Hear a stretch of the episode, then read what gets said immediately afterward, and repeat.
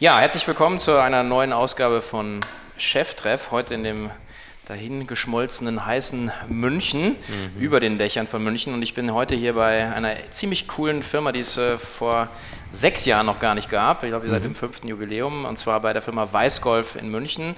Und begrüße recht herzlich zu meiner Linken Ingo Düllmann und rechts Rainer Stöckel. Hallo. Hallo Sven. Hallo Sven. Aber erst einmal zu unserem heutigen Podcast-Partner, die Digitalagentur DotSource. DotSource unterstützt als einer der ersten Partner auch von Beginn an die K5-Konferenz, was ich auch an der Stelle nochmal explizit erwähnen möchte. Also ohne DotSource würde es auch die K5 in der heutigen Form wahrscheinlich äh, nicht geben. Insofern auch nochmal von meiner Seite und Jochens Seite ein herzliches Dankeschön. Darüber hinaus unterstützt die Firma DotSource seit 2006 Unternehmen aus Deutschland, Österreich und der Schweiz bei der digitalen Transformation und der Inszenierung ihrer Marken im Internet. Das tut sie mit über 200 Mitarbeitern gemeinsam dann eben mit den Kunden an der digitalen Zukunft von Marketing, Vertrieb und Services zu arbeiten und das insbesondere mit richtungsweisenden Lösungen von nutzerorientierten E-Commerce-Plattformen über durchdachtes Kundenbeziehungs- und Produktdatenmanagement bis hin zu gezielten Online-Marketing-Maßnahmen. Darüber hat sich dann DotSource eben als eine der führenden Digitalagenturen im deutschsprachigen Raum ähm, etabliert und zählt Kunden wie Swarovski, Cornelsen, Hagebau, Wirth, Stabilo, BayWa, EMP oder auch den Music Store zu ihren Kunden in Sachen Strategieberatung, aber eben auch Entwicklung und Umsetzung der digitalen Projekte. Herzlich willkommen zu Cheftreff, dem Future Retail Podcast von Sven Ritter im Gespräch mit den Machern und Innovatoren der digitalen Handelsszene.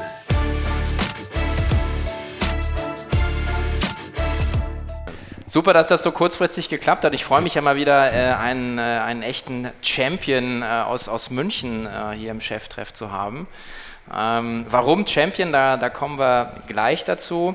Vielleicht startet ihr mal ganz kurz mit dem, was ihr, was ihr macht was Weißgolf ist. Ich meine, okay, der Name verrät so ein bisschen, aber vielleicht einfach nur mal ganz schnell so Businessmodell, Story und dann steigen wir da in Ja, ich glaube, da fange ich da mal an. Ähm, Weißgolf ist eigentlich oder wurde Ende 2012 gegründet, ähm, als diese ganzen Direct-to-Consumer-Brands gegründet wurden, äh, Dollar Shave Club, Warby Parker und so weiter. Und wir haben uns damals gedacht, das wäre doch auch super, wenn man das für im Golfbereich machen könnte und äh, Consumables wie Golfbälle direkt an den Endkunden verkaufen kann. Mit, ähm, mit dem Ergebnis, dass man halt als Kunde viel Geld spart und ähm, trotzdem ein super Produkt bekommt mit einem klasse Design und einer hohen Value for Money Proposition. Mhm. Okay. Jetzt habe ich nämlich gehört, Rainer, dass äh, sagen, eine Milliarde Golfbälle pro Jahr äh, irgendwie produziert mhm, werden und 10 Das ist richtig, also ja. Mhm. ich musste nochmal nachrechnen, 100 ja. Millionen gehen jedes Jahr verloren. Ja. Das heißt, der Markt ist ja schon, äh, schon, schon gigantisch groß dann eigentlich, oder, für euch?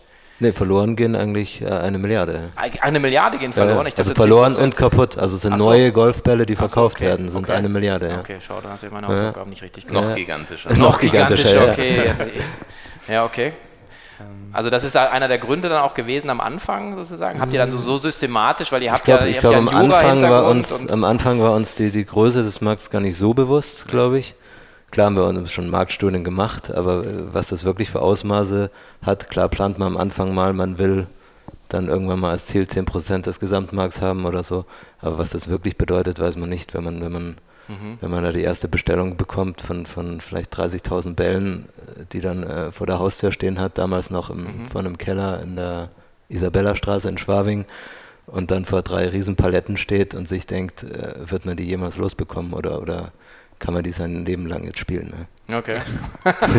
Wobei ihr so lange noch gar nicht spielt, glaube ich. Ne? Also ihr habt das, das, das, stimmt, das stimmt auch wieder. Ja. Wir haben letztendlich auch erst damit angefangen, als wir gegründet haben und gesagt, jetzt ist ja der richtige Zeitpunkt, mal ein bisschen ähm, lockerer das Ganze laufen zu lassen. Nee, Spaß beiseite. Also wir haben, wir haben tatsächlich erst angefangen, als wir gegründet haben, hatten aber dauernd immer Friends and Family, die unglaublich penetrant äh, sich beschwert haben, dass Golfbälle so teuer sind und hatten dann ein Beratungsprojekt bei einem der größten Golfballhersteller mhm. und sind dadurch praktisch auch erst auf die Idee gekommen, dass das doch der richtige ähm, Ansatz wäre, um ähm, ein Direct-to-Consumer-Brand in diesem Bereich zu zu kreieren, zu mhm. Jetzt habe ich ja, das ist ein super Stichwort, ich habe ja, hab ja viele verschiedene unternehmerische Wege hier auch schon im, im Cheftreff gehabt. Also Leute, die äh, einfach eine, eine, fertige Firma kaufen, wie Tim Stracke, Leute, die sozusagen äh, direkt gründen äh, aus dem Studium, ähm, Investoren, ähm, auch, auch Leute, äh, Thorsten Schero von Amazon nach zehn Jahren sozusagen in eine, in eine 100 Millionen Struktur sozusagen als CEO gewechselt und eingekauft. Ihr seid im Prinzip aus dem ja, aus einem, aus einem sehr professionellen Anstellungsverhältnis dann, dann irgendwann mhm. gesprungen.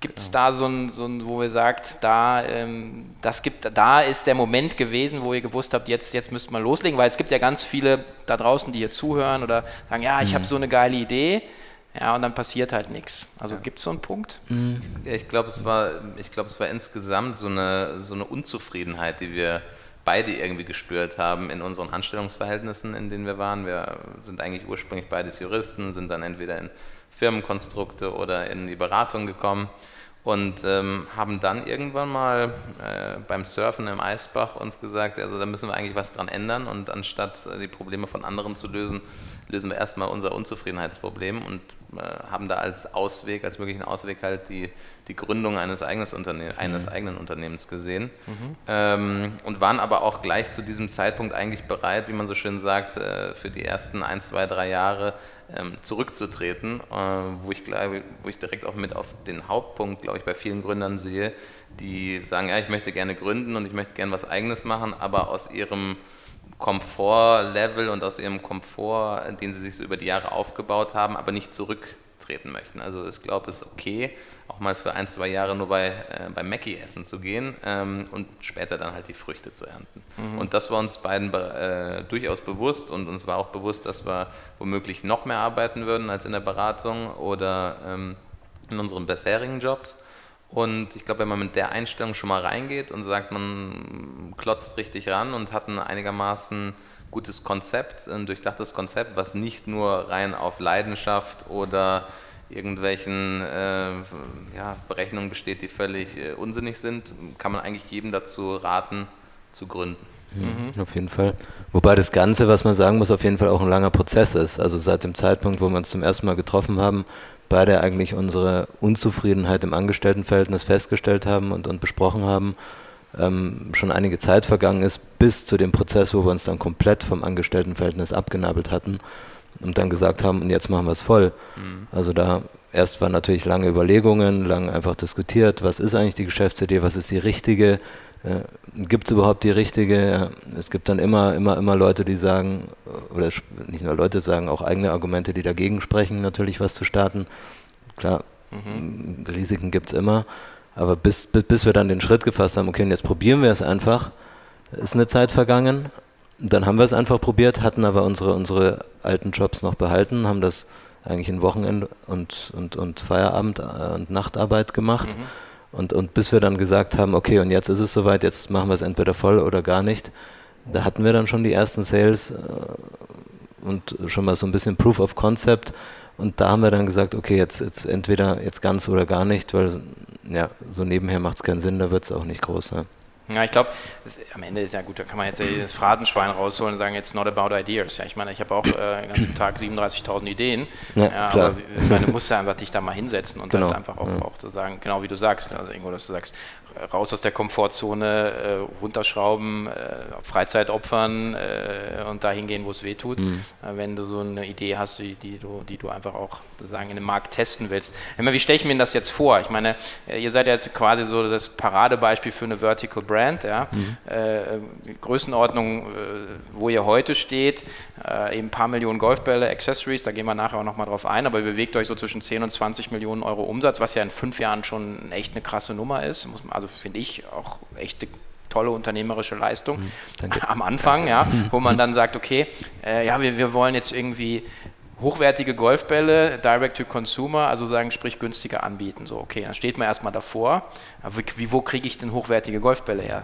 Ja, wie gesagt, also ähm, wir hatten ja eins dieser Beratungsprojekte bei einem mhm. der größten Golfballhersteller mhm. und das hat uns natürlich schon dann Insights okay. ergeben, die, äh, auf die wir zurückgreifen konnten mhm. und sagen konnten, hm, das macht, könnte Sinn machen. Mhm. Ähm, und dadurch hatten wir natürlich schon die bestehenden Kontakte. Sonst wird es ein bisschen schwieriger. Also sagen wir mal, auf Alibaba.com zu gehen und mhm. nach äh, einem guten Golfball zu sourcen, ist jetzt wahrscheinlich nicht die beste Idee, mhm. ähm, um einen hochwertigen Golfball herzustellen. Ähm, und ich meine, wenn man dann die Kontakte hat, in diesem Fall hatten wir sie halt durch, diesen, durch, durch dieses Beratungsmandat, ähm, hatten wir dann halt auch eigene finanzielle Möglichkeiten, um auch Ingenieure und Leute, die Knowledge in der Produktion hatten und in, der, in dem Development von einem Golfball anzuheuern und dann wirklich zu sagen, okay, da stecken wir jetzt mal auch ordentlich Kapital von dem, was wir uns angespart hatten, rein und ähm, probieren es einfach aus. Über das Verkaufskonzept waren wir uns eigentlich recht schnell ähm, klar, mhm. obwohl besonders in diesem Metier sehr viele gesagt haben, dass das überhaupt gar keinen Sinn macht und man doch eigentlich einen viel teureren Ball noch rausbringen sollte und den möglichst äh, über ganz normale Retail-Strukturen und Pro-Shops, wie das im, im Golfjargon heißt, ähm, zu verkaufen hat. Ähm, aber das hat uns eigentlich immer noch mehr motiviert und äh, eigentlich darin bestärkt, dass die Strukturen, speziell in einem sehr traditionellen Sport oder Metier wie dem Golfsport, ähm, halt alle noch sehr alt und sehr, ja, sagen wir mal, nicht, nicht sehr modern sind. Und ähm, eigentlich nur, nur, nur positives Feedback, obwohl es eigentlich negativ war von, von denen, die sich in dem, in dem Bereich bisher. Ja klar, weil die Leute sich nicht vorstellen können, im Prinzip das ist ja lineares Fortschreiben mhm. der, bis mhm. der Vergangenheit. Genau. Und dann kommt halt jemand wie ihr und sagt halt so, ja, ich brauche ja gar nicht den Pro-Shop, mhm. Genau. ich brauche ja gar nicht den Retail, sondern ich sozusagen verkaufe Direct to Consumer. Genau. Spannende Frage vielleicht nochmal, dann ist, ist dann für mich, okay, äh, du fährst einfach zu dem, du hast die Kontakte und du sagst, okay, ich brauche jetzt zwei Paletten äh, Golfbälle. da hat er ja wahrscheinlich wieder, sagt er ja auch, okay, äh, was willst du denn haben? Ja, mhm. Jetzt habe ich ja mich auch ein bisschen eingearbeitet. Ich, äh, ich spiele zwar kein Golf, aber mhm. hier die, äh, die Dümpel-Theorie, ja. Mhm. Also das heißt, also der, der, der wird ja dann, hat ja wahrscheinlich dann eine, eine Riesenauswahl und so wie kommt man dann zu einem Produkt, zu einem ersten, wo man sagt, damit kann man starten? Also es ist jetzt leider, es ist nicht so, dass man da, sagen wir mal, irgendwie so ein Regal vorge, äh, präsentiert bekommt, in dem dann da hunderte von Golfbällen drin liegen und da sagst du dann, ja, okay. such mal aus. Das gibt es auch. Wir waren ja bei gefühlt sicher 20, 30 verschiedenen Herstellern, bevor wir uns dann auch für den, wo wir das äh, Projekt hatten, auch entschieden haben. Wie lange dauert dann so ein Prozess? Ein Jahr? Das, also es war ein gutes Jahr, ja, ja, mhm. äh, bis wir auch den Hersteller dann hatten und gesagt haben, ja, mit dem wollen wir es machen. Und dann muss man sagen, ist es wie in anderen Bereichen auch im, ähm, ähm, sagen wir mal, im Mobile Phone Bereich oder sonst wo, da gibt es halt, sagen wir mal, eine gute Handvoll Hersteller, die global auch für die ganzen großen Marken herstellen die das Fabrikationsknowledge haben. Aber die produzieren halt nach Spezifikationen, die man eigentlich vorgibt. Okay. Was wiederum dazu führt, was ich eben schon angesprochen hatte, dass man halt eigentlich schon mit einem Team von Leuten, die äh, aus dem Luft- und Raumfahrttechnik oder Strömungslehre oder Chemiker für Material äh, eigentlich am besten ankommt und sagt, so, das ist mal der, der Grund, Tenor und das sollen die Eigenschaften sein und die Materialien möchten wir verwenden und dann sagen die einem, ja, können wir so zusammenbauen, vielleicht schaut er nochmal da drauf, da haben wir schlechtere Erfahrungen draus äh, mitgemacht oder diese Dimpelstrukturen und die Löcher, die man in diesen. Bällen hat, das funktioniert ganz gut mit dem, was ihr euch vorstellt oder nicht. Also, also immer ein Hin und Zurück, ähm, ein bisschen so ein Ping-Pong-Spiel, ähm, aber so ganz ohne Knowledge kommt man dann vielleicht zu einem 0815-Produkt, was es dann aber auch halt schon hunderte Mal vorher gibt und man hat halt kein USP mehr. Mhm. Und das war uns ganz wichtig, das machen wir eigentlich bei allen unseren Produkten von Anfang an, dass wir eigentlich Produkte herstellen, die einfach besser sind als die bisherigen äh, Produkte, die es auf dem Markt mhm. gibt oder zumindest auf gleicher Ebene mit dem Marktführern. Okay. Also genau, hoch, hohe Qualität mhm. und dann sozusagen den, den Kostenvorteil ja. weitergeben sozusagen an den Kunden, indem genau. man sozusagen die Retail-Marge oder die Pro-Shop-Marge sozusagen, äh, sozusagen selber mhm. hat. Ne? Das ist so ein bisschen ja. das Modell. Genau, genau. Okay, jetzt seid ihr gestartet, mhm. ihr habt jetzt den Ball ja, oder die Bälle mhm. ja, mhm. ein Jahr später und dann fängt man an als keiner kennt euch. Ja. Klar. Ihr habt als Flake, glaube ich, gestartet, habt genau. dann gerebrandet in Weiß. Ich finde die mhm. Marke hammergeil. Mhm. Ja. Mhm. Danke. Ähm, jetzt seid ihr wahnsinnig gut inszeniert, wenn man sich jetzt sozusagen das Ganze anschaut. Aber wie fängt man dann an? Ich meine, der klassische also. Weg, glaube ich, sozusagen ist dann irgendwie große Sponsorings zu machen, Profisportler zu sponsern und so weiter. Klingt das wäre der klassische teuer. Weg, ja genau, ist ja. teuer und ja. teuer konnten wir nicht, weil ja. viel Geld hatten wir damals nicht. Das war alles am Anfang noch privat finanziert von uns beiden. Ja, eigentlich bleibt da nur PR. Okay. Das heißt, man geht Klinken putzen bei allen einschlägigen Zeitschriften und, ja. und, und Online-Magazinen im ja. Golfbereich, stellt das Produkt vor, stellt das Businessmodell vor. Ähm, da hatten wir auch ein bisschen Glück, weil wir die Ersten waren in dem Bereich. Ähm, das heißt, da sind wir eigentlich offene Türen eingerannt. Das, ist, das, das haben die eigentlich alle sehr schnell akzeptiert und als guten Content, neuen Content gefunden, mal was Neues im Golfbereich zu, vorzustellen, eine Direct-to-Consumer-Brand. Und da hatten wir dann, äh, ich glaube, golf.de, eine Unterseite von golf.de, da hatten Journalisten so einen kleinen Artikel drüber geschrieben. Mhm. Und dann hatten wir auf einmal auf unserem Handy auf einmal, wow, 8 Sales. Jetzt 15 Sales. ich genau. Ich glaube, es waren so 20 Sales ja. am Tag und ja. wir waren so happy. Ich weiß noch, ich war gerade zu der Zeit in Los Angeles und hatte da so ein Airbnb äh, gemietet und ich saß in so einem Jacuzzi drin und dann hat es auf dem Handy irgendwie zwei, dreimal geklingelt und ich so, ja, genau so soll es sein. so soll es sein. Genau. Ja, wir liegen jetzt hier auch im Jacuzzi und es klingelt, die ganze, genau. klingelt die ganze Zeit, Silent Alarm, aber. Genau, nee, also das war schon, also das war dann schon so die erste die ersten befriedigenden Momente, wo wir, wo wir zumindest dann auch uns vorstellen können, hey, das kann, das kann so weitergehen und das kann wachsen. Und da haben wir sicher über ein Jahr lang oder wahrscheinlich fast zwei Jahre lang weiter auf die Art äh, eigentlich unsere Bälle vertrieben. Ja. Sprich eigentlich nur PR. Ja. Bis, bis wir mal bezahlte Werbung gemacht haben. Ich denke mal, das hat so zwei Jahre dann mhm. gedauert. Mhm. Ja. Bis wir da wirklich gesagt haben, okay, jetzt nehmen wir auch mal ein bisschen Budget in die Hand und versuchen Google AdWords. Ja, jetzt hat man, hat, wenn man jetzt, ich, ich, tendiere ja auch dann immer dazu, sozusagen Ex-Post-Rationalisierung zu betreiben mhm, von, meinen, von meinen Sachen, die ich dann, die äh, dann gut äh, geklappt haben. Äh. Ähm, aber trotzdem, äh, glaube ich, kann man jedem Unternehmer schon äh, vertrauen, äh, wenn man sagt, er, sie hat eine Idee davon, wo die Firma hin soll, wo die Marke mhm. hin soll. Das wird, ihr werdet jetzt wahrscheinlich keinen so einen Malen nach Zahlen Strategieplan gehabt haben, aber ihr habt ja sozusagen ein Bauchgefühl, was Weißgolf, für was das stehen sollte, oder? Und hat sich das dann Also so rein, rein von der Größe her hatten wir einen kleinen genau. Excel-File, da haben wir uns aufgemalt, wie viele Bälle pro Tag müssen wir verkaufen, damit es erst im gelben Bereich, äh, nee, erst war roter Bereich, ähm, nee, läuft gar nicht. Gelber Bereich geht einigermaßen. Ähm, kann man vielleicht davon leben oder grüner Bereich perfekt. Äh, Und dann gab es noch den genauso, supergrünen. Genau, den gab es auch noch. Bereich, ja. Ja. Und das war so ein bisschen so die Motivationsliste, die wir hatten. Okay. Ähm, aber klar haben wir uns Gedanken gemacht, wo wir hinwollen. Klar wussten wir auch, dass wir, dass Deutschland nicht der, der große Golfmarkt ist, dass eigentlich die, die Musik in den USA spielt, dass mhm. wir da mal hinwollen. Mhm. Ähm, am Anfang war uns aber natürlich nie klar, wie wir da jeweils hinkommen sollten. Ähm, aber so, so, so, so ein Gesamtziel hatten wir natürlich schon vor Augen. Aber das Lustige, Entschuldigung, das, ja, nee, das Lustige klar, war noch, ähm, wir haben letztlich mal wieder die Businessplanung von vor fünf Jahren irgendwie aufgemacht, per Zufall, und haben dann gesehen, dass wir irgendwie auf bis auf 16.000 Euro genau das vorausgeplant haben was wir dieses Jahr äh, oder was wir letztes Jahr an Umsatz gemacht haben. Ach komm, jetzt echt? Das war, das war dann, sagen wir mal, auch ein bisschen auf, auf anderen, Zufall. Es war auf anderen, Euro Zufall. Ja, ein bisschen andere Annahmen waren zugrunde gelegt, als, als die, die, aus denen dann wirklich die Umsätze entstanden sind, aber, ja. aber ja, die super. Zahl hat gestimmt. Ja. Die Magie der Planung. Ja, die Magie der Planung, ja. Okay. Mhm. Seid ihr dann gleich, ähm, meine, als D2C oder Direct-to-Consumer-Business, ist ja die, the world is your oyster, also sagen, mhm. sagen, du kannst ja einfach überall starten, mhm. vorausgesetzt du hast irgendwie den Länder, eine Sprachportierung der, der Seiten und so weiter, aber mhm. mit Englisch.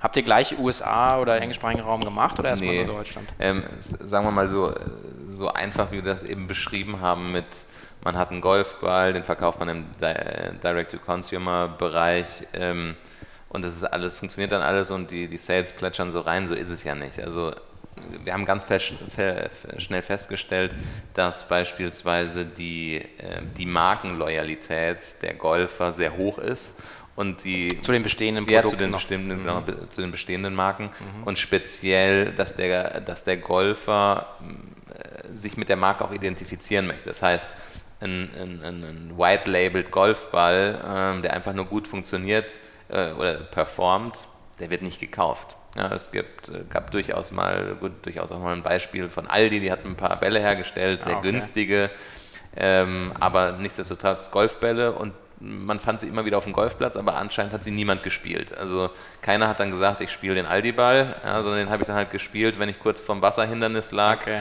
und äh, Angst hatte, meinen teuren, äh, teuren anderen Ball zu verlieren. Ja. Und, und insofern haben wir schnell gemerkt, so dass rein einfach ein guter Ball für, ein, für einen guten Preis, dass das allein nicht reicht, sondern dass vielmehr der, der Golfer, Kunde sich mit der Brand identifizieren muss, äh, möchte und auch stolz sein will, diese Brand offiziell dann zu spielen. Also eher dieses, ich bin doch nicht dumm, ähm, ich kaufe Smart ein und deswegen ist der Ball eigentlich so günstig und würde sonst eigentlich das gleiche kosten wie traditionelle Brands auch. Mhm. Und das haben wir dann auch schnell verfolgt und sehr viel ins, ins Brandbuilding investiert. Okay.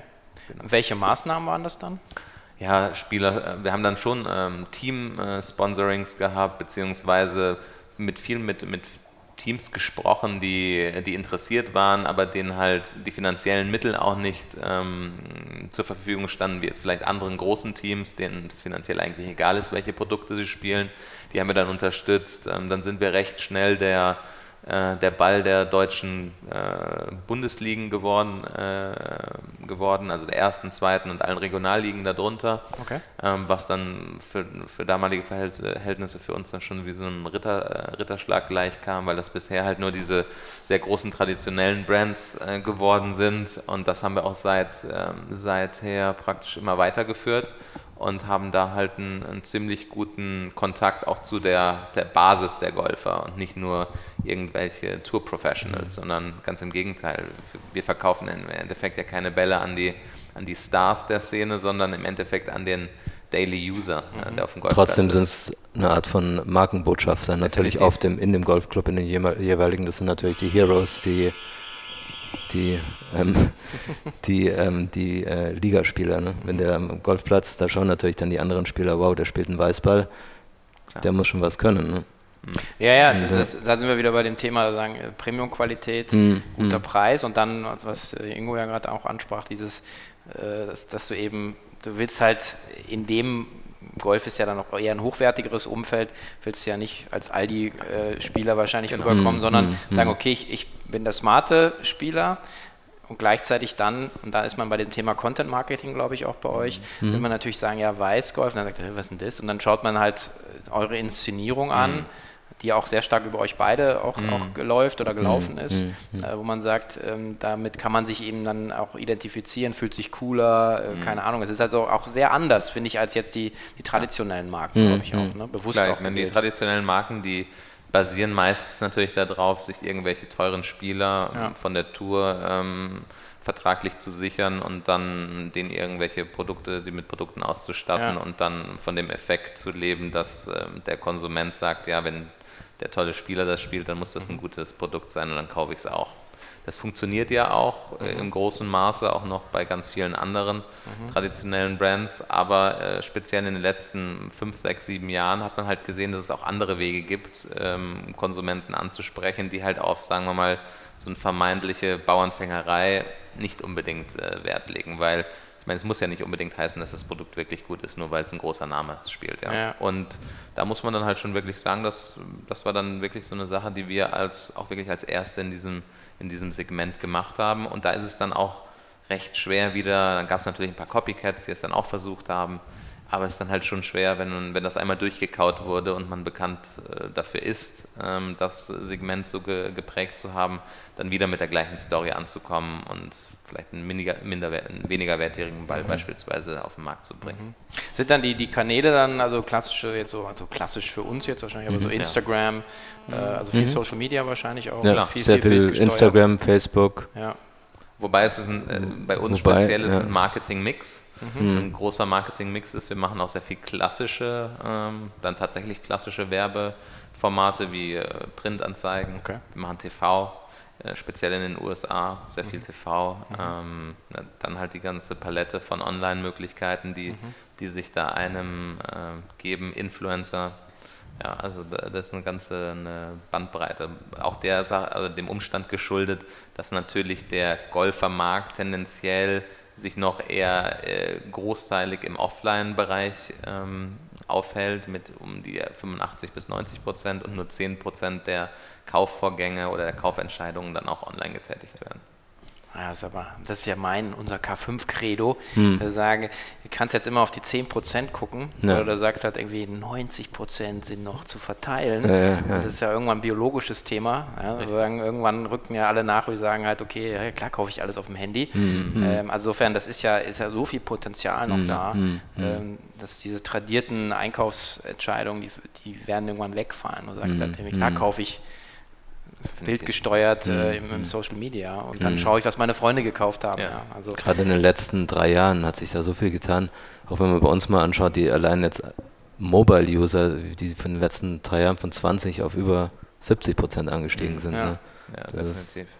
Und ich meine, das ist natürlich auch ganz schön bei einem eher älteren Publikum, wie im Golfsport, das ähm, nachzuvollziehen ist, dass dann halt die Leute ähm, den, den, den Weg ins Internet mit ihrem iPad mhm. beispielsweise finden und mhm. dann vielleicht ähm, in anderen Segmenten, wo, wo Facebook beispielsweise schon wieder eher so auf dem sterbenden Ast ist und alle auf Instagram switchen oder auf andere Social Media Plattformen, ist es trotzdem ähm, für den älteren Golfer äh, Facebook immer noch das Einfallstor ins Reconnecten mit alten Studienkollegen ja, oder ja. Freunden. Also es ist eine, ist eine, ich meine, unser Markt ist ein Nischenmarkt. Wir sind hier im Golfbereich, das ist eine Nische im Sportbereich, aber ähm, teilweise dann auch eine ganz interessante Nische. Ja, und noch einmal ein kurzer Hinweis auf unseren heutigen Podcast-Partner, und zwar die führende Digitalagentur DotSource.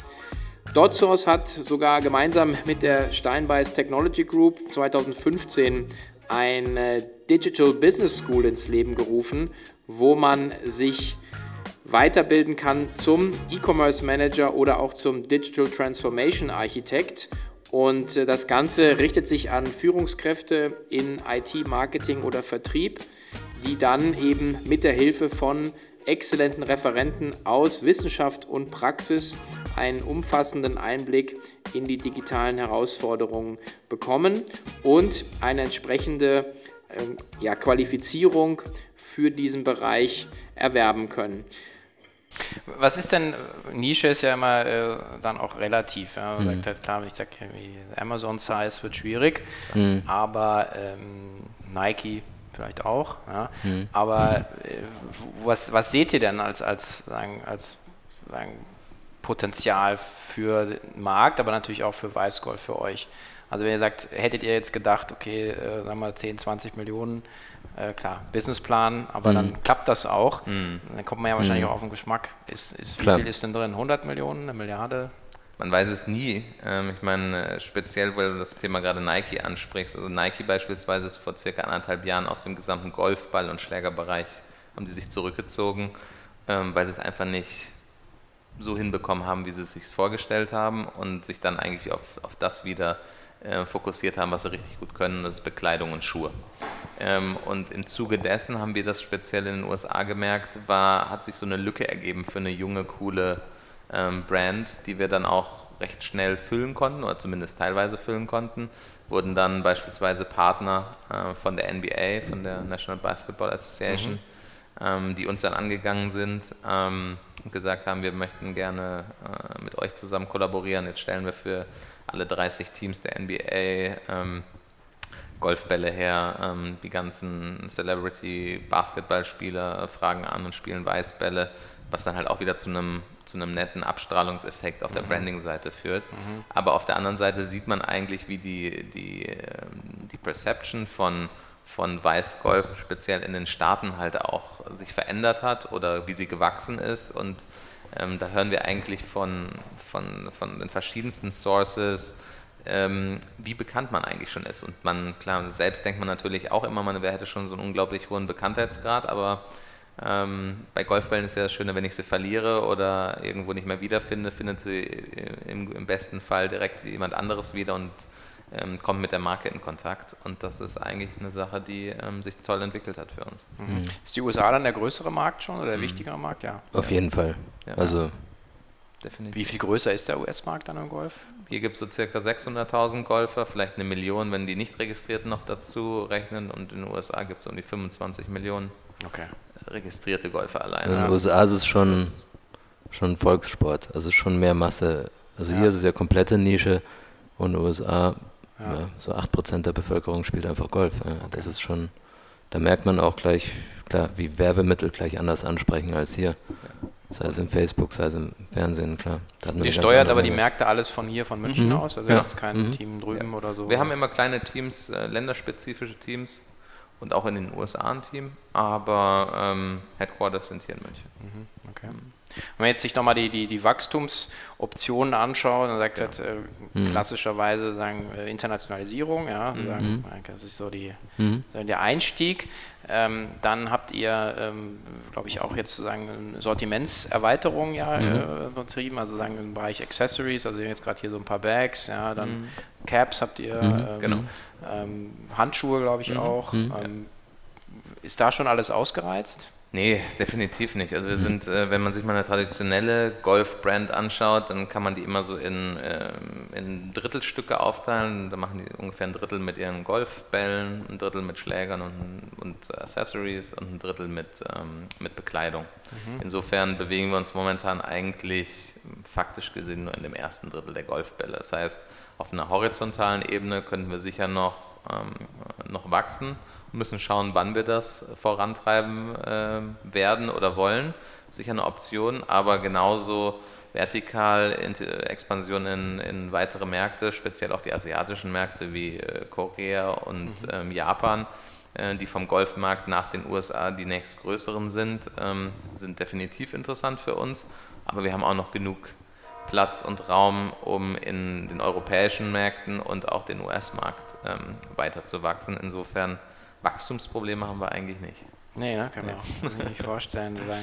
Die ähm, Frage bei Wachstum ist ja immer, wie, wie man das Ganze halt finanziert. Also ihr habt mhm. am Anfang natürlich gesagt, okay, äh, ihr habt selber zurückgeschraubt, äh, habt dann Friends, mhm. Family, Fools, äh, eigenes Geld reingesteckt. Mhm. Genau. Ähm, habt aber dann auch, ähm, glaube ich, ne, einfach ein paar Investoren mit an Bord genommen mhm. in der Runde. Genau. Äh, auch hier aus München. Das war dann relativ früh, das war Ende 2013. Genau. Also nach einem guten Jahr oder genau nach einem Jahr eigentlich, mhm. haben wir da ein paar Investoren mit reingenommen. Seitdem finanzieren wir uns aus dem Cashflow, waren bisher immer cash-positiv eigentlich. Also schauen schon, dass wir wachsen, aber auch gesund wachsen. Mhm und jetzt nicht stark gesund wachsen. Nicht, nicht, gesund nicht Geld verbrennen. Wäre jetzt die nächste Frage, ja, könnte man sozusagen mit dem, mit dem Stopp nochmal an der Tankstelle das, das Wachstum dann nochmal beschleunigen? Oder das ist ja immer so dieses Spiel, mhm. Investoren sagen, genau. komm, hier sind 10 mhm. Millionen, dann, mhm. dann bist du, also so ein Geld kürzt, verkürzt den, den Zeitfaktor. Ja. Ja, ist, das, ist, ist, das ein Spiel, was ihr euch schon mal angeschaut habt? Ja, also das ist halt immer so eine, so eine Entscheidungsfrage. Ich meine, wenn man, wenn man äh, viel Geld äh, von Finanzinvestoren beispielsweise reinnimmt, ist man natürlich, erhöht man natürlich auch gleichzeitig die, die Schlagzahl und den Druck. Ähm, mhm. ähm, ist sicher eine, eine, Option, haben wir uns auch schon mehrfach durch, ähm, durchexerziert und äh, durchdacht, hatten aber noch nie so wirklich den, den Need, also den finanziellen Need hatten wir nicht, weil, wie, wie der Rainer schon gerade gesagt hat, wir eigentlich ähm, seit jeher cash-positiv sind und und jetzt nicht irgendwie eine hohe Burnrate haben und sagen, äh, jetzt muss schnell wieder Geld reinkommen, sonst äh, können wir hier die Tür und, äh, Türen und Tore schließen. Ähm, auf der anderen Seite, um es auf ein ganz anderes Level zu heben, wird man sicherlich noch ein bisschen mehr Cash brauchen, um äh, verschiedenste hm. Arten und Weisen auszuprobieren, die äh, Scale oder schnelleren Scale versprechen. Ob man dann noch wirklich gesund wachsen kann, ist wie immer dann eine andere Frage, aber mhm. da kommt es dann wahrscheinlich auch nicht mehr wirklich darauf an, mhm. ob es dann wirklich ein gesundes Wachstum ist oder äh, man dann einfach wirklich ein, einfach nur ein großes, schnelles mhm. Wachstum vorweisen kann. Ja, es ist im Prinzip, da gibt es ja keinen kein falsch oder richtig. Ich glaube, ja, am Ende klar. ist es die, die Frage der, der eigenen Ambition mhm, mhm. äh, und dann, und dann bepaart mit, mit, mit den Marktchancen. Mhm, ja, ähm, also ich meine, ich hatte jetzt auch im, im Gespräch ja schon den, den Max Wittrock von meinem Müsli da, der, mhm. wo er auch sagt, okay, die haben dann ihre Firma wieder zurückgekauft und mhm. haben jetzt mit äh, Genui, glaube ich, jemanden an Bord geholt, äh, die eben auch nochmal Geld reingegeben haben, um sozusagen auch eine Beschleunigung äh, zu machen, wo du sagst, eigentlich sagen, kann jetzt das Business auch weiterlaufen lassen mhm, können. Mhm. Aber ich sehe halt auch in, in, verschiedenen Beiratsfunktionen, wenn er sagt, was macht das mit einem Geschäft nochmal, wenn sagt, okay, sagen, du schaltest nochmal richtig runter mhm, und dann gibt es eben genau diese Schmerzen, aber es kommt halt häufig auch nochmal zu so echten äh, Professionalisierungsschüben. Weil mhm. natürlich mhm. dann jemand sagt, äh, okay, das Reporting passt mir nicht, so äh, Wachstumsrate reicht nicht und so weiter. Jetzt mhm. kenne ich eure Details nicht. Ja. Aber das ist so ein bisschen halt ähm, in dem Spannungsfeld bewegt man sich dann ja auch. Genau. Ich, ne? also. Ja, also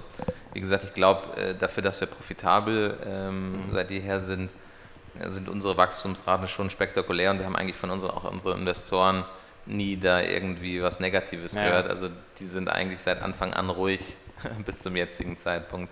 Deswegen, ähm, ja, kann man das sicher oder kann man sich das anschauen und wenn die, wenn die Zeit reif ist und wenn das Angebot das Richtige ist, dann ist sicherlich auch da, ist das eine Option.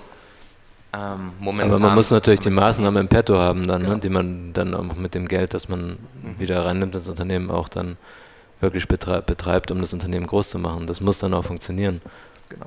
Ich meine, viele, viele Unternehmen, die dann, die dann, die dann große Investmentrunden aufnehmen, ja, die verbrennen halt das Geld, weil sie praktisch, ja klar, einen Druck haben, jetzt Geld auszugeben für Marketing, aber vielleicht noch nicht ganz wissen, welche Maßnahme funktioniert, konvertiert ja. wirklich ja. und dann ist überall verstreuen und, und gerade in Fernsehwerbung oder so ist es schnell mal verbrannt und nicht viel bei rumgekommen. Ja, also insgesamt finde ich ein, ein, richtiger Ansatz, was der Rainer gerade anspricht, dieses Raisen um zu raisen. Ähm, das haben wir noch nie gemacht und ähm, halten es auch für wenig sinnvoll. Mhm. Äh, wenn wir Geld raisen oder auch damals geraced haben, dann haben wir schon einen genauen Plan gehabt, für was wir das auch einsetzen wollten.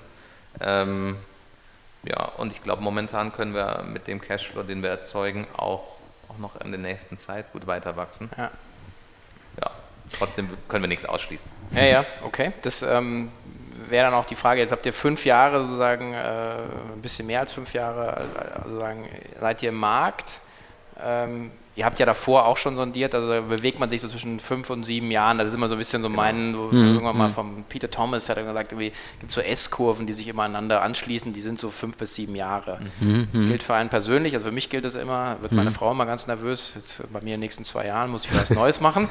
äh, aber auch Firmen, ja. ähm, die kommen dann immer so, sagst halt, okay, fünf bis sieben Jahre, jetzt seid ihr super im Markt, jetzt geht so der nächste Zyklus so ein bisschen für euch los. Und, ähm, und ähm, da ist so ein bisschen auch die spannende Frage, was, was seht ihr, wo, wo steht dann Weißgolf, äh, sagen wir so jetzt 2023, 2025? Habt ihr da schon so ein, so, Klar, so ein also, Bild? Äh, von unserer Weltweit? Von unserer Businessplanung, die ja immer äh, auf die Zahl genau ist, ja. sind wir natürlich riesig in 2025. Ja, gut. Ähm, aber ähm, ja. das lässt sich natürlich ein bisschen schwer äh, abschätzen hängt natürlich, wie, das, wie wir es eben gerade schon angesprochen haben, damit zusammen, ob wir jetzt weiter so wachsen, wie wir bisher gewachsen sind, oder äh, Geld von außen noch mit reinnehmen und dann halt einen ganz anderen Wachstumsschritte gehen wollen oder gehen müssen.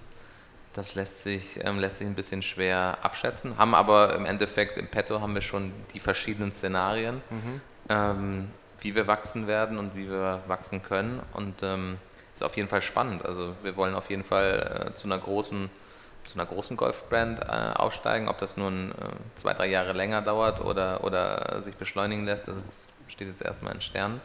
Aber ähm, wir sehen da eigentlich überhaupt gar keinen Grund, warum wir nicht uns auch ähm, später mal mit den ganz Großen äh, messen können. Mhm. Ähm, das heißt, ihr sitzt hier ganz entspannt und äh, schraubt weiter und habt jetzt auch keinen Druck, schnell rauszukommen, sondern äh, why, ja, sozusagen genau. ist ein bisschen einfach eine große geile ja. Marke bauen, ist ja. jetzt sozusagen nach wie vor. Also nicht get in, get rich quick, sondern eigentlich zu sagen, mhm. ihr habt mhm. eigentlich hier eine Mission, so kommt genau. ihr auch rüber. Ja. ja, also wir haben das, wir haben das Ganze nicht gegründet, um, um einfach mal einen schnellen Exit hinzubekommen. Ich glaube, das wäre auch das falsche Business dafür, mhm. weil man sehr viel in den, in den Markenaufbau und in, diesen, in den Trust von dem Konsumenten praktisch auch investiert und dann der Payback dafür eher auf einem, äh, auf einem späteren Level kommt. Wir haben eine sehr hohe ähm, Kundenzufriedenheit und natürlich auch immer eine hohe äh, Kundenrückkehrrate bei uns. Deswegen spricht eigentlich nichts dafür, warum man das jetzt irgendwie unnötig schnell verbrennen oder abstoßen möchte. Und wir haben ja Spaß an der Sache. Ja. Also wir sind ja, wir befinden uns ja mit unseren 25, 30 Mann, äh, die wir sind, immer noch in so einem Unternehmenssize, in einer Unternehmensgröße, wo, äh, wo man sich auch gegenseitig kennt und eigentlich noch ungefähr weiß, was jeder Einzelne so macht. Mhm. Ähm, und wo man einfach eine gute Zeit haben kann und jeder noch so gefühlt trotzdem in einem Startup arbeitet und äh, niedrige Hierarchien hat und ähm, jeder einfach mit einem, mit einem Lachen morgens in die Arbeit kommt und Spaß an der Sache hat. Und äh, ich glaube, wenn der Moment irgendwie sich äh, ändern sollte oder wir morgens hier hinkommen und denken, wann ist 19 Uhr, ähm, ich glaube, dann ist es Zeit für uns, was anderes zu machen. Ich denke, in einem wachsenden Umfeld und Unternehmen äh, stellt man sich die Frage nicht mhm. sozusagen, äh, was, was sind denn die Herausforderungen, ja. sondern die kommen ja eigentlich wahrscheinlich auf euch, genau. euch alleine zu. Genau, ja. Ähm, ja, definitiv. Also, also. Nee, da hatten wir auch, wir haben auch äh, tolle Mitarbeiter, eine, eine gute Firmenkultur, ähm, Spaß dabei, was wir hier machen. Und ich meine, es ist natürlich auch spannend, auch für junge Mitarbeiter bei uns, die ja ganz andere Chancen natürlich haben, auch sich selbst zu verwirklichen. Ähm, vielleicht äh, finanziell jetzt nicht wie im Großkonzern äh, bei uns verdienen, aber, ähm, aber trotzdem einfach hier so viel mehr lernen können oder äh, als sie es halt in einem Großkonzern machen könnten. Und das funktioniert, äh, funktioniert für uns gut, äh, funktioniert für die gut, funktioniert eigentlich für alle ganz gut. Habt ihr viele produktaffine oder sportaffine mhm. Leute ja. im Team? Auf jeden auch? Fall. Weil ihr also seid ja sozusagen reingerutscht. Wir haben sehr oder? viel, Gott sei Dank nun auch sehr viel sehr gute Golfer bei uns ja. im ja. Team, also auch okay. Ex-Bundesligaspieler oder noch Bundesligaspieler. Okay. Das ist schon so, dass sie auch viele klar sich aus dem Bereich bewerben. Klar, die spielen unser Produkt und denken sich, ja, cool, da mhm. möchte ich auch mal arbeiten. Ne? was es, was es für uns extrem äh, schwierig macht, aufzuschließen im Golf. Wobei irgendwer hat mal gesagt, nur einstelliges Handicap äh, ist eigentlich scheiße fürs Business, weil dann, ja, genau. dann packt dich der Ehrgeiz und äh ja, ist tatsächlich genau. so. Wir sagen immer auch unseren Investoren, wenn wir besser im Golf werden, dann äh, läuft das Business nicht mehr so gut, weil man muss, ich meine, das ist tatsächlich ein Fakt im Golfbereich. Man muss unglaublich viel ähm, trainieren und unglaublich ja. viel ja, äh, da an Zeit investieren und auf den Platz verbringen. Und ähm, das geht natürlich dann definitiv von der Arbeitszeit mhm. weg. Ja. Und ähm, dass man nur Gol Geschäft auf dem Golfplatz macht, das äh, ist zumindest im Golfbusiness eher ein Mythos, ein Mythos als, als dass es der Realität entspricht. Ja. okay, ich habe es ja noch nicht ausprobiert. Ich war auch mal, viele Freunde haben gespielt. Mhm. Ich bin immer mitgegangen. Mhm. Aber ähm, also vielleicht irgendwann im Alter. wer weiß, ja, okay. Ja, cool. Ähm, also ihr merkt, ähm, ich hatte auch noch eine, eine ähm, Assoziation, war, mhm. irgendwer hat mal zu mir gesagt, irgendwie äh, gründe niemals äh, aus, aus dem eigenen Bedarf heraus. Also schau dir an die ganzen kleinen Weinläden. Mhm. ähm, und ich meine, wir haben zu Plus damals ja auch nicht, also ich meine, ich bin schon tieraffin, aber ich habe jetzt irgendwie ist nicht gemacht, weil ich mich super mhm. gut mit mm. Hunden auskenne mm. oder so. Mhm. Ja. Weit davon gefehlt, sondern eben genau wie ja. ihr dann sagt, Leute dann reinholen, die dann äh, das Produkt halt ja. äh, lieben, ihre Expertise reinbringen, sondern sagen, die Beauty muss dann auch immer sein, dieses Geschäftsmodell, das Unternehmen auch zu bauen, mhm. äh, mit all den Hindernissen und, und Verwerfungen, die es da natürlich dann auch immer gibt. Ähm, und, äh, und ähm, aber ein Grundinteresse sozusagen für das Thema. Das genau. muss halt da sein, glaube ich. Ne? Definitiv. Also, also ich glaube, es äh, ist auch äh, letztendlich eine, eine, schlimme Vorstellung, wenn ich trotzdem ein gut laufendes Business habe, aber jeden Tag denke, Mann, das ist ja so ein Scheißprodukt, was ich hier mache. Ja. Oder beziehungsweise da kann ich mich überhaupt nicht mit identifizieren. Mhm. Das muss man sagen, das ist im Golfsport, speziell sagen wir mal, wenn wir ein bisschen auch außerhalb Europas schauen, in die USA schauen, ist das ein Golf, ist das ein Sport, der von unglaublich vielen interessanten Menschen erstmal praktiziert wird und auch in jeglicher ähm, Gesellschaftsschicht ähm, interessant ist und ähm, durchgeführt wird. Also da spielt dann auch der super coole äh, siebenfache Surfweltmeister, spielt in seiner Zeit, wo es keine Wellen gibt, irgendwie um mental sich vorzubereiten, ja. Golf.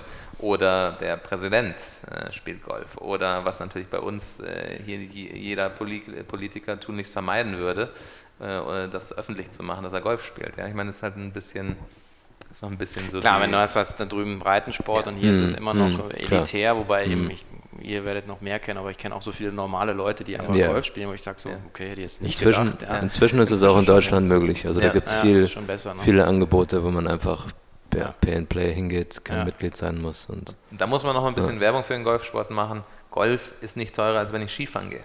Also ich mhm. kann hier auch, besonders für Kinder und Jugendliche, da gibt es unglaubliche Förderungen von den bayerischen Golfverbänden auch. Ähm, da kann ich praktisch umsonst spielen, bis ich ein gewisses Alter habe mhm. und auch sonst. Ja, also ich meine, wenn ich ins Gym gehe und dafür irgendwie 80, 90 Euro im Monat zahle, ja, ja. dafür kann ich auch perfekt eine Mitgliedschaft in einem Golfclub bekommen. Ja, wenn du hingehst. Wenn ich hingehst, ja. Genau. Mhm. Gut.